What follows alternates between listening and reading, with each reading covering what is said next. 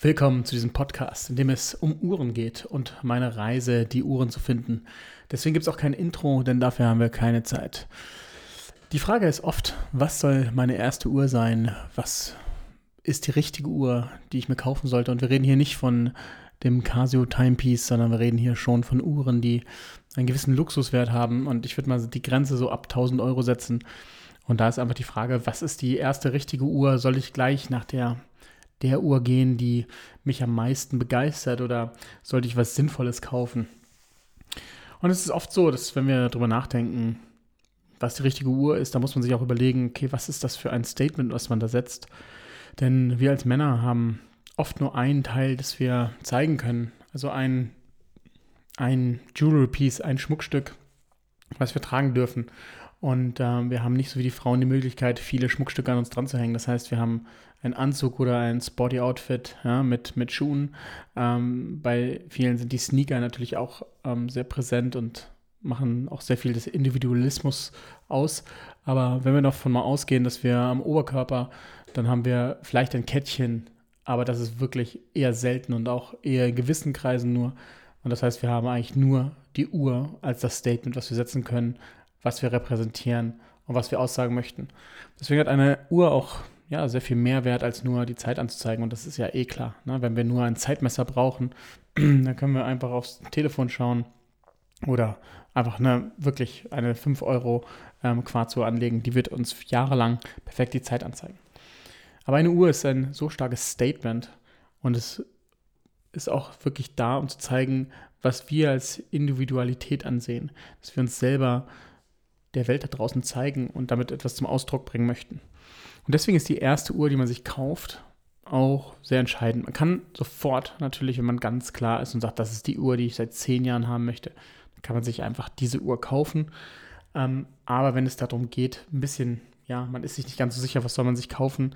Soll ich jetzt anfangen mit einer Tag Heuer für 2000 Euro oder soll ich etwas anderes kaufen, ähm, weil ich gerade nicht so viel Geld habe, also zum Beispiel eine der günstigeren Omegas ähm, oder soll ich gleich zu Rolex, Audemars PG oder Patek greifen? Und diese Frage ist für mich eine, die mich auch lange umtrieben hat. Ich habe tatsächlich mit Audemars PG direkt angefangen, was vielleicht nicht der sinnvollste Schritt ist, aber mir ist durch die jahrelange Reise mit den Uhren eine Sache ganz klar geworden.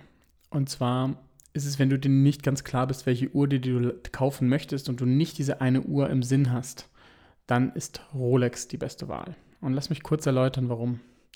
Die Rolex ist die Uhr, die dir am meisten Uhr gibt für das beste Geld. Jetzt ist so eine Rolex-Uhr natürlich nicht günstig. Gehen wir mal von dem wirklich ikonischen Modell aus, der Submariner. Dann kostet die momentan, glaube ich, 8000 Euro plus minus.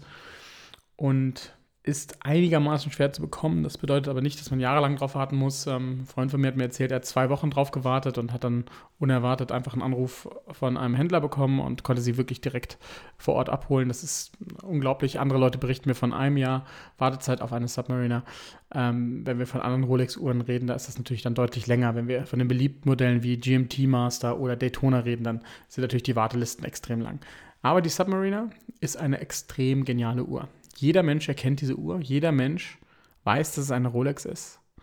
Jeder Mensch hat dieses Modell schon mal gesehen und es verleiht einfach einen gewissen ja, Status mit dieser Uhr.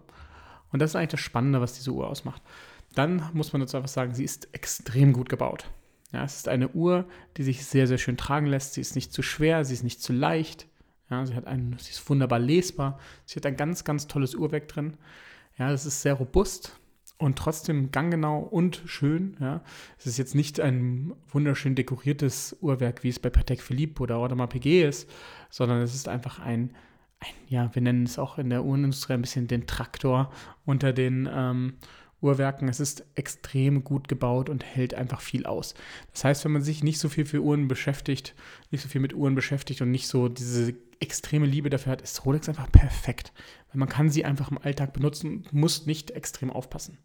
Das heißt nicht, man sollte jetzt nicht unbedingt mit der Rolex joggen gehen, das hält sie vielleicht auch noch aus, oder mit dem Fahrrad über Kopfsteinpflaster fahren die ganze Zeit oder mit so einem neuen E-Scooter über Kopfsteinpflaster. Das tut denen auf Dauer schon weh, aber die Rolex-Movements, die Rolex-Uhrwerke sind wenigstens die, die das wirklich aushalten. So, deswegen sage ich auch, Die Rolex ist die perfekte erste Uhr. Sie wird nie out of style gehen. Das wird jeder wissen, was es ist. Es ist einfach ein Riesenstatusding. Sie ist wunderschön. Sie ist zuverlässig. Die Servicekosten, wenn sie mal kaputt geht nach fünf Jahren oder langsamer geht, schneller geht, wie auch immer, dass man sie mal zum Service geben muss, liegen um die 600 Euro und nicht wie bei 2000 bei anderen Uhrwerken. Und es ist einfach, es ist meines Erachtens die Uhr. Wenn man sich in dem ganzen Leben keine andere Uhr kaufen möchte, dann würde ich sagen, eine Rolex sollte jeder haben. Und man kann sie sich auch leisten, wenn man sich überlegt, eine Omega kostet vielleicht 3000 bei den unteren Modellen, eine Speedmaster 5.000, 6.000. Da ist man so weit gar nicht mehr von der Rolex Submariner weg. Aber der Status ist deutlich höher. Für mich ist das Gefühl mit einer Omega, und ich hatte auch schon eine, ähm, das fühlt sich nicht wie die Uhr an, die man eigentlich haben wollte. Es gibt natürlich Ausnahmen. Manche Leute sagen, hey, Omega ist die beste Brand der Welt. Gar kein Problem, bleibt bei Omega.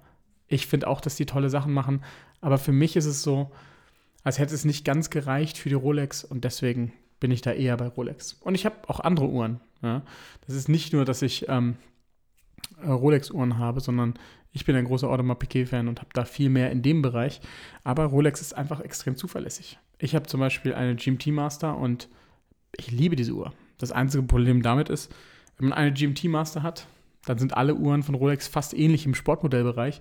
Das heißt, mir bringt es nichts, eine Submariner oder eine Sea Dweller 43 zu kaufen. Die sehen fast identisch aus. Das einzig andere Modell, was noch Sinn macht, ist da eine Daytona. Aber die ist natürlich unfassbar teuer. Oder man muss halt sehr, sehr lange drauf warten. Deswegen, für mich ist es so, die perfekte Einsteigeruhr ist einfach die Rolex Submariner. Punkt.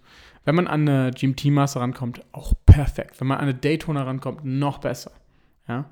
Aber da muss man sich auch immer die Frage stellen, was will man wirklich? Was würde ich mir kaufen, wenn alle Uhren vor mir liegen würden, zu den Preisen, für die man sie bekommen würde, ohne dass man darauf achtet, was denn der Wiederverkaufspreis ist? Schöne bei den Rolex-Uhren muss man ja einfach sagen, ist, das finde ich auch viel, viel besser als bei den meisten anderen Uhrenmarken, ist, dass der Preis sehr stabil bleibt. Jetzt ist es nicht so, dass die Submariner, wenn man sie kauft für 8000 Euro dann sofort auf 12, 13, 14 Wert ist. Das ist bei der Submariner nicht so, aber sie hält zumindest ihren Wert. Und je nachdem, wie der Markt sich entwickelt, ist sie manchmal drüber, manchmal drunter. Bei den GMT Master Modellen, die gehen sehr, sehr schnell leicht drüber und werden dann höher gehandelt. Aber als ich meine gekauft habe, habe ich sie für, ich glaube, 200 Euro über Listenpreis gekauft. Also überhaupt kein Problem. Und jetzt sind sie verdoppelt. Das ist auch immer wieder eine Marktschwankung. Die einzige Uhr, die wirklich, wirklich dauerhaft gleich bleibt, ist eine Daytona und da haben wir einfach gesehen, dass man die schon immer schwierig bekommen konnte, aber natürlich der Preis nicht ganz überzogen war. Vor fünf, sechs Jahren war es so, dass man eine Daytona Stahl-Variante bekommen konnte. Die hat da damals, glaube ich, knapp 10 gekostet, für 12, 13.000 im zweiten Markt. Und aber auch neu, ne, nicht gebraucht. Und jetzt liegen sie ja eher bei über 20, also deutlich über dem doppelten Preis für eine Keramik-Variante. Und das ist natürlich was, worauf man nicht immer hoffen kann. Die meisten Uhren werden ihren Wert verlieren. Das ist einfach so. Im ganzen Luxusbereich ist es so, die Uhr, die man kauft, ist keine Wertanlage. Das ist ganz wichtig zu verstehen, sondern es muss etwas sein, was dich berührt, was dir gefällt, was du gerne trägst und wenn du morgens aufstehst und die Uhr anlegst, einfach ein tolles Gefühl dabei hast. Und bei der Rolex Sub und bei den meisten Rolex Sportmodellen ist es zumindest so, dass sie ihren Wert halten oder leicht nach oben gehen. Deswegen ist es quasi auch ein No-Brainer, eine Rolex zu kaufen. Bei Omega sieht das anders aus. Eine Seamaster 300 ist nach ein paar Jahren einfach deutlich weniger wert. Und wenn wir gerade auch uns Brands anschauen, die nicht so heiß sind wie, ja, wie ähm, Tag Heuer oder selbst eine ähm, Jäger Le Cultre, dann sind diese sogar bei vielen Modellen, sobald die gebraucht sind, halb so viel wert. Selbst Hublot hat da ein Riesenproblem.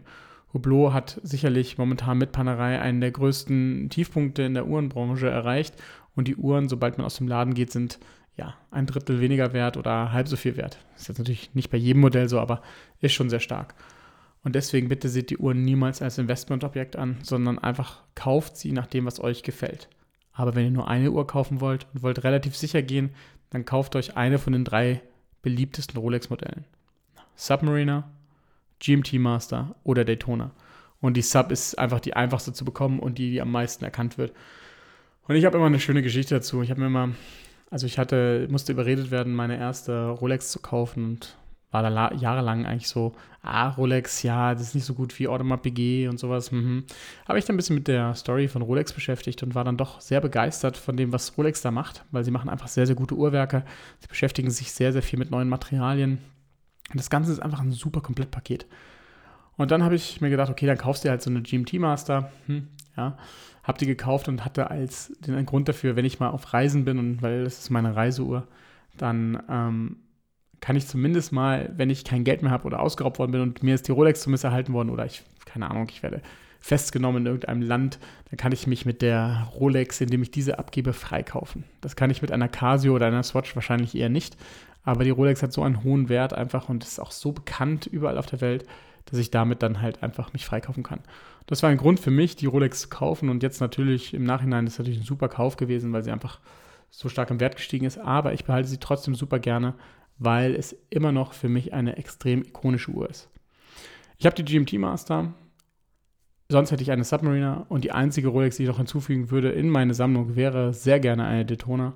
Das wird sicherlich irgendwann mal passieren und besonders für die Leute, die große Arme haben, wo die Original Stahl Daytona viel kleiner aussah. Die neue Keramik Daytona sieht deutlich größer und maskuliner aus und die kann man auch mit einer, einem dicken Handgelenk tragen. In diesem Sinne, bis später.